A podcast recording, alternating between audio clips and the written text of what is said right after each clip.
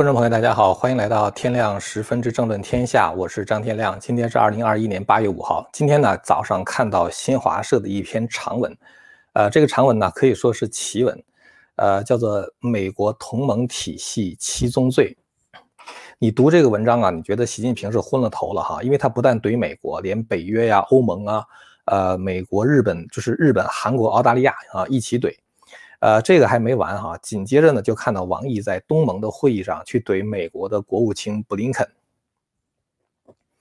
这个王毅用的词儿还是吵架的词儿哈，就是他用的那个词儿原话叫“你们死了这条心吧”啊，就真跟泼妇这个泼妇骂街一样。呃，今天另外看到一条消息呢，就是 CNN 的报道说，美国的情报部门呢突然获得了海量的病毒数据，呃，就是 CNN 的这篇报道。这个报道的话呢，肯定它是这个非常的真实哈。它就是说，呃，现在美国的这个情报部门呢，从这个武汉实验室获得了这个大量的基因数据。这个基因数据多到什么程度呢？它需要动用能源部的超级计算机来进行分析处理。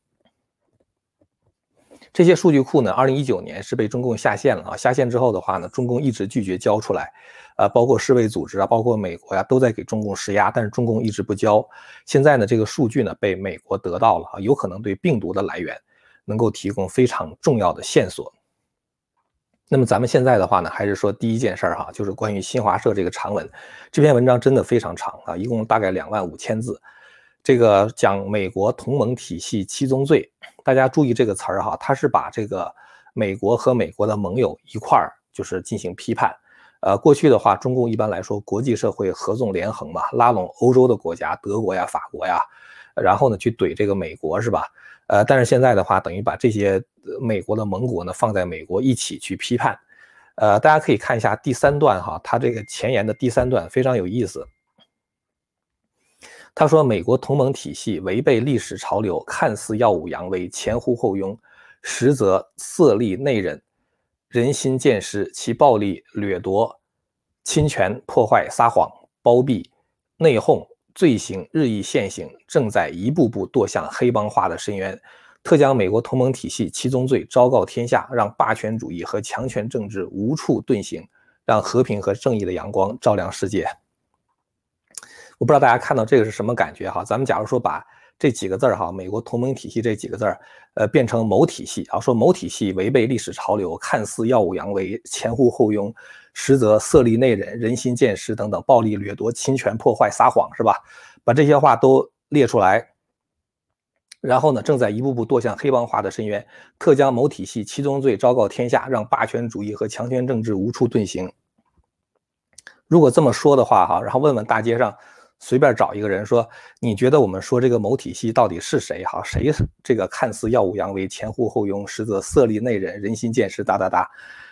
我估计呢，十有八九啊，大街上任何一个人一问的话，大概可能都会说，这就是说的是中共。所以等于是中共把批判自己的这个文章呢，把这个这个批判的对象换成美日这个美国同盟体系，就就就就就完了啊，就对付一下，感觉是。呃，这个呢，就让我想起一个笑话哈，就是有一个人呢在大街上大声的喊啊，说这个政政府简直是腐败透了啊，结果呢就被警察给抓到了这个警察局里边。这个人呢就为自己辩护，他说你为什么抓我？我又没说是哪个政府。然后警察回答说，我干了这么多年警察，难道不知道是哪个政府腐败透了吗？所以这个文章的话，它实际上讲的这些东西，你看好像都是在讲中共自己了。而且，如果你要看他用的这个词儿哈，你总觉得后面应该再加上一段啊，让正义、让和平和正义的阳光照亮世界啊。这段话后边应该再加上一段。哎，怎么说呢？说这个中共政府现在正式对美国及盟国宣战，昭告中外，所有一切条约、协定、合同，有涉及到中美、中欧、中日、中澳、中韩关系者，一律废止，特此不告啊！就感觉好像就是这是一个宣战书，而不是一个就是这个大批判的这种社论了。但是呢，我觉得哈，我们看了这个文章呢，都会有一个疑问哈，就是因为我们实在搞不清楚，如果美国及其盟国如此的罪大恶极、人神共愤，为什么中共的外交部副部长谢峰在天津会见美国副国务卿温迪·舍曼的时候，第一项要求是什么呢？中方敦促美方无条件的撤销对中共党员及家属的签证限制。你们要把中共党员和家属送到那么邪恶的美国干什么呢？是吧？希望在那里被割韭菜呢，还是希望在那里得到种族歧视呢？是吧？我觉得这个问题一问呐，写这篇又臭又长的新华社文章的人就得想着用脑袋去撞墙了，是吧？习近平呢发这篇文章纯粹是属于脑子进水啊，当然他脑子不进水，他可能也会发哈，因为这个智商不够嘛，而且他肾上腺激素分泌过于旺盛了，所以十分易怒。但这里边反映出一个问题，就是说过去啊，中共一发怒啊，或者是假装发怒的话，这个西方社会总是想办法给予安抚啊，给中共面子，做一些让步等等。但是最近这一两年呢，你会发现中共发怒不管用了，他的发怒只能招致美国和盟友更多的制裁。那么我们就提出一个问题：既然发怒这招不管用，为什么还要发怒呢？我感觉就是说，他们知道不发怒也没用，脱钩是迟早的事儿。新冠追责躲无可躲，所以既然发怒不发怒，结果都是一样的，都难逃对方的制裁和索赔，那还不如发怒一下。怒给谁看呢？这就不是怒给美国看，也不是怒给欧盟看啊，也不是给日本、韩国、澳洲看，给谁看呢？就是给国内的小粉红们看啊，刺激一下国内的民族主义情绪啊。反正小粉小粉红们也是无脑嘛，这样的话，他们可能会更加紧密的团结在党的周围啊。这可能就是习近平的算盘了。其实呢，我对小粉红的这个忠诚度还是颇有怀疑的哈。他们表忠心，我觉得更多的是为了一种安全感啊，或者是产生一种针对阶级敌人或者是反贼们的一种道德优越感啊。同时的话，是一种自我身份的标识啊，表示我和主流社会的人是站在一块儿的啊，是主要是这样的一种感觉。其实呢，很多人对党忠诚啊，就是表忠心、政治学习啊，这个写各种各样的心得体会啊，实际上他们很清楚这个党是个什么玩意儿，是吧？就是大多数人，我觉得他虽然就是说一些对党忠诚的话，但是他心里边其实很鄙视这个党。而我们也不能否认说，中国真有那么一批人，他是真诚的相信这党的啊。这批人的话，他一定是属于最无脑的那批人啊，因为他们才会被中共欺骗嘛。你稍微有点脑子的话，你也不至于，就是说这个这么容易受上当受骗。而且大家可以想象一下哈，最无脑的这批人。一定不可能是社会上的成功者啊，因为他们本来智商就低嘛。那么在一个经济上向上发展的社会中，他们也许可以分到一块蛋糕，或者是啃到一块干粮。但是等到中美脱钩，中国经济恶化的时候，这批人就是第一批被割韭菜的人，就是第一批这个吃苦的人。他们一定是吃的是最多的苦。那个时候，他们是否还会对中共口出怨言啊？实在就不好说了。新华社这篇长文呢，在怼完了美国和盟友之后啊，就是接下来就当着东盟的面开始耍流氓啊。所以你看，这个中共是到处这个这个这个给自己这个就是败坏自己的名声吧。呃，就是星期三，就是八月四号这一天，这个美国的国务卿布林肯呢出席了由东盟主持的第十一届东亚峰会外长会议。东盟就是中南半岛再加上这个南中国海再往南那块马来西亚、菲律宾呢，就是这些地方哈，印度尼西亚。就是就是这这批国家，一共是十个国家嘛，东盟十国嘛。然后呢，这个布林肯在这个东盟的这个外长会议上，他这东盟主持的哈是东亚峰会，那所以这个中共这个外长，呃，这个王毅也去了。呃，布林肯呢就指责中共政权对内践踏人权啊，对外违反国际法，胁迫他国。呃，他特别强调说，东盟在美国的这个印太战略上扮演了一个中心的角色。你注意啊，他在讲美国的印太战略上，那个是印印度太平洋地区的话，就是日本、韩国啊，东盟，然后呢再加上印度。他说在这个问题上的话呢，这个说东盟呢扮演了一个非常非常重要的角色，而且强调呢就是说这个美国拒绝中国在南中国海非法的海权主张啊，然后也针对北京在新疆、西藏践踏人权以及香港遏制民主和自由方面，这个这个就是在这种相关的阐述。那么布林肯呢，在日本这个这个外相发言之后呢，已经发过言的中共的外长王毅呢，要求也要发言。这个他发言的话呢，就是他的这个内容就是说，就是开始这个耍流氓了啊，就开始大骂了。王毅就叫嚣，他说这个果然不出所所料啊，说美国等个别国家要利用这个多边平台对中国的内部事务进行攻击和抹黑。其实南中国海不是什么中国内部事务哈，因为涉及到整个这个。呃，就是这个马六甲海峡这样的一个国际的这种自由航行的这个水道，然后的话呢，就是也涉及到就是像越南呢，像这个菲律宾呢，他们在这个南中国海这个地方的这个这个利益，所以说它不是一个内政问题。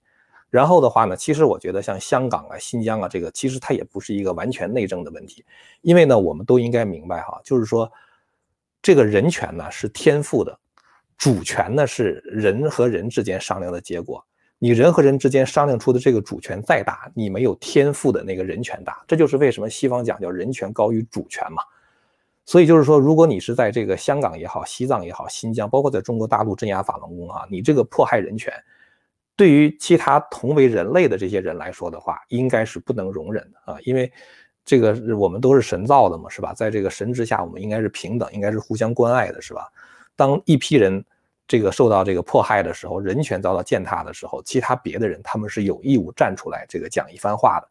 这就是为什么在这个罗马法里边规定，就是这种反人类罪行的话是没有这个主权限制的啊，也没有元首豁免权啊，就是因为。当你把人，当你犯下反人类的罪行的时候，那么其他别的国家都有权利说话。当然，美国这么一说的话，王毅就说说，这个就是你美国在干涉内政了啊。然后王毅后面还说，他说你们现在竟然还要表达所谓关切，关切什么呢？是想让香港重回混乱动荡吗？是想让港独势力再次上街吗？我要明确告诉你们，死了这条心吧，不可能再等到那一天了。你听这个话，完全不像是一个大国的外交部长说的话哈，这就好像是隔壁这个，呃，一一一个一个一个北京胡同里边的老娘们儿，可能都比他的素质还要高一点那种感觉。所以呢，这个美国的国务院呢，他们也很大度哈，他们在这个官员，他们官员就讲，他说这个其实呢，他们没有要求东盟国家在中国和美国之间选，但是很明显的就是一个对内迫害人权是吧，对外侵害其他别的国家的中共。和美国相比，哪一个国家更具有这个共同的价值呢？就能共共享这个共同的价值观呢？是吧？哪一个国家的话更值得真诚的信赖呢？是吧？所以就是这么一个，就是这么一件事情。中共现在在国际上这种战狼的表演，哈，我觉得，嗯嗯，绝大多数的这个成分是出于恐惧了，就他们这种心理活动，绝大多数的这个成分是出于恐惧，也就是说担心国际社会终于发现了中共的这个。流氓的面目啊，然后终于发现了中共的罪责，然后进行追责，进行脱钩，呃，所以呢，这就说到下一个事儿啊，就是 C N 呢，它的这个报道啊，就是获得，就是美国的情报部门获得了大量的这个基因数据。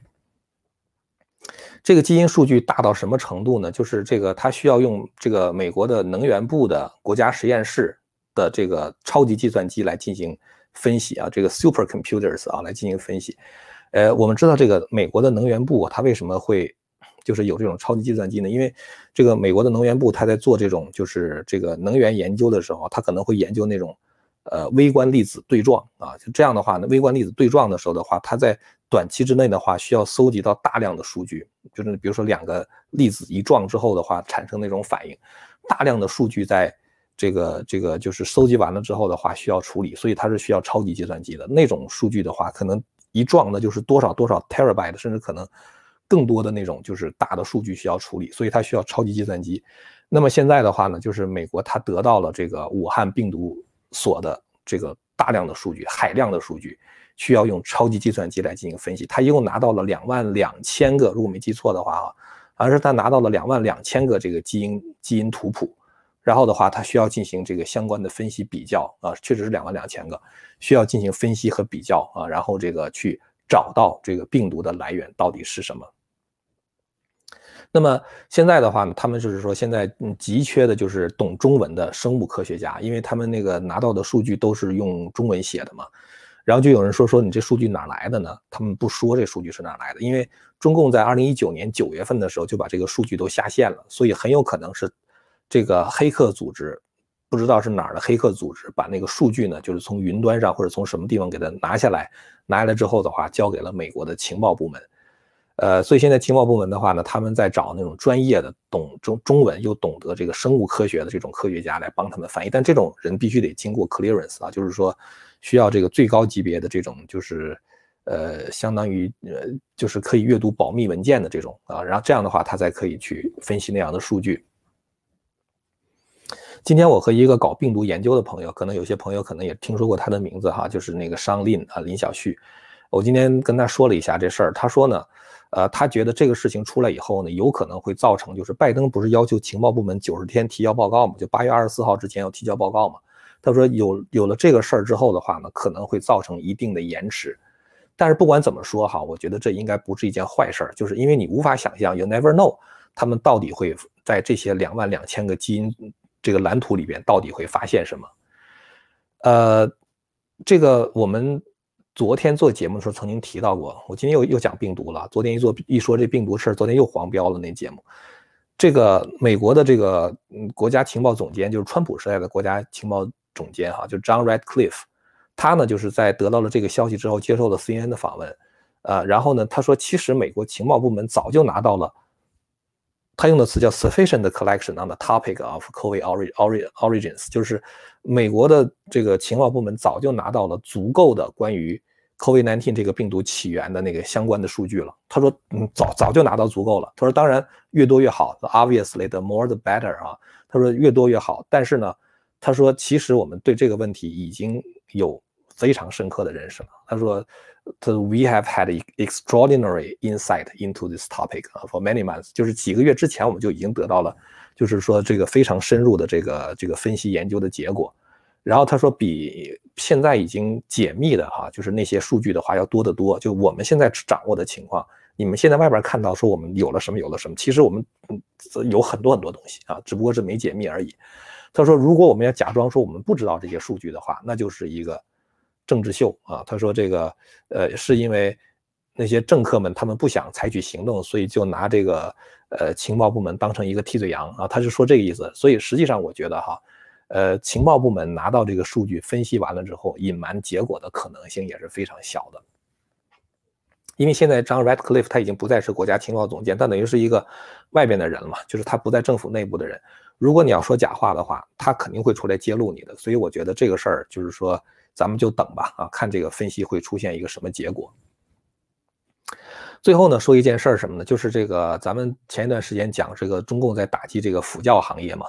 呃，德国之声今天有篇有一篇报道哈，说这个这是这是一个媒体人了，评论员，他说这个长平他说不准补习英语，要专心学习习近平的思想。大家看一下他这个报道哈，他说继整顿校外培训机构之后，中国又传出叫停民办学校的消息。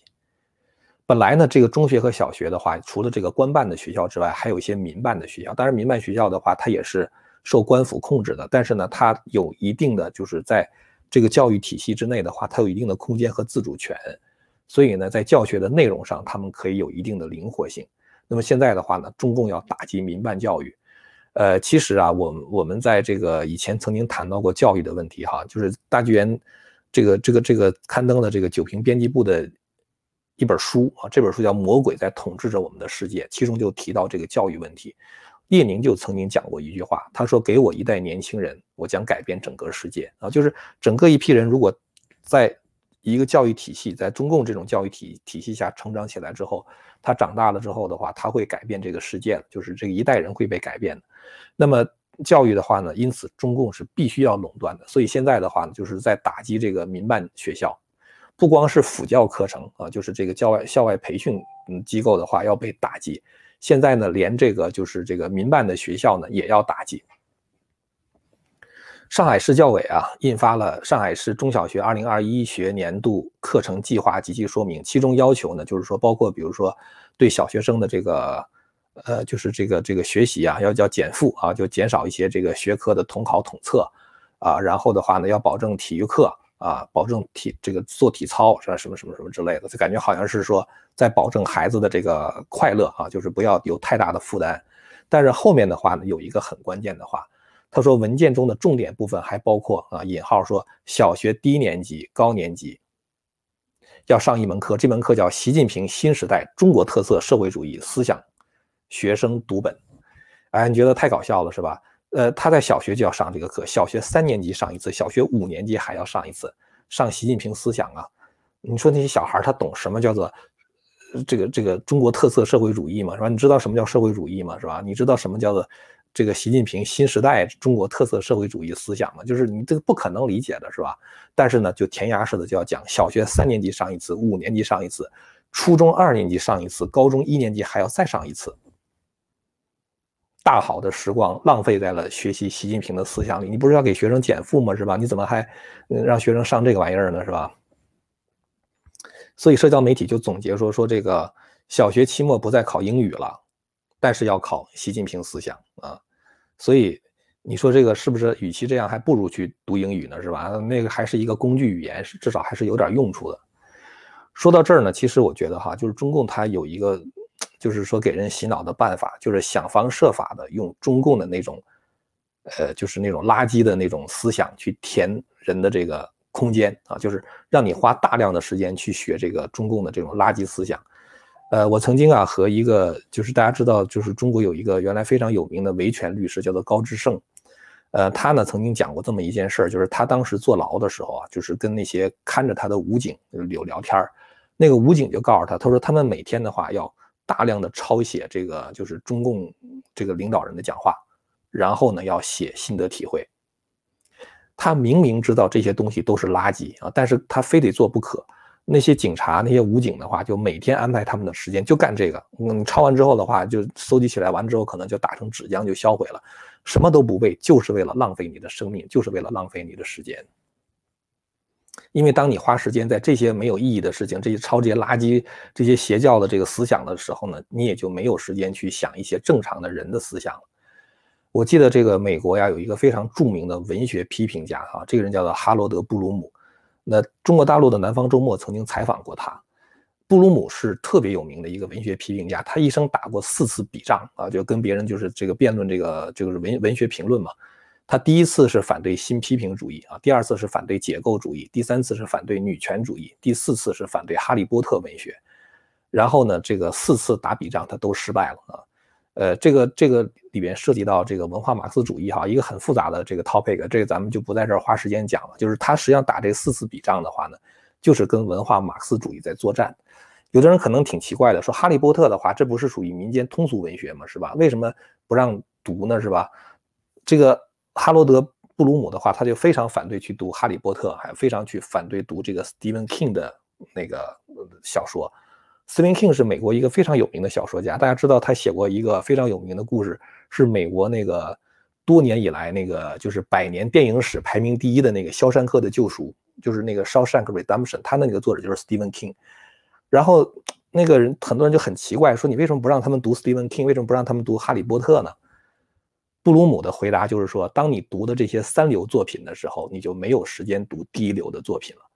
劣书会挤占好书的时间啊，所以说他就是非常鼓励人们去读经典。你现在把经典读透了之后的话，再去读那些有时间你再去读那些三流作品，他是这么说的。中共的话，他就不是说让你读这个三流作品了啊，他实际上就是让你读中共那种邪教思想啊，那比这个三流作品还要糟糕，挤占了大量的你本来应该去学习掌握知识。呃，和这个独立思考的时间啊，这就是我觉得，呃，我们看到就是说，中共打击这个辅教行业，还不仅打击辅教，现在打击这个民办教学，我觉得它就是出于这样的一种这个考量吧。啊，今天想跟大家交流的基本上就是这些内容了哈，就是有一些我们没有完全深入去谈的一些问题呢，就是比较深刻的问题的话，也许我们会放到这个希望之城的会员网上去谈。呃，这个希望智能互联网现在还是有这个一美元的这个观看七天的这个促销计划，这也不是促销计划了，因为这个是 permanent，就是一直以后都会有这个一美元观看七天，主要是这个降低一个入城的门槛啊，就这里边有很多就是非常呃好的节目啊，就是像江峰的、像我的、就方伟的很多节目都在这里边，呃，一美元的话可以随便看啊，看七天，如果你要是。觉得看的比较满意，不退订的话，那么会自动转成每个月十二块钱的这种这种会员。呃，这个一美元看七天的链接的话呢，就是在节目的下方，大家点击一下就可以了。呃，那么咱们今天的节目呢就说到这儿了。如果大家支持我们的理念呢，请大家去订阅和传播这个频道，同时呢按下小铃铛，这样的话以后我们这个精彩的节目呢，大家就不会错过了。好了，非常感谢大家的收看，我们下次节目再见。千古文明汇成巨著，百家大义娓娓道来。希望之声精品网、希望之城隆重推出张天亮教授第二部大型讲史系列《中华文明史》，为您重现中国历史上最璀璨的文明之珠，让您在轻松的观赏中汲取古老的智慧和对当代的启迪。今天就登录 landofhope 点 tv，land of hope 点 tv。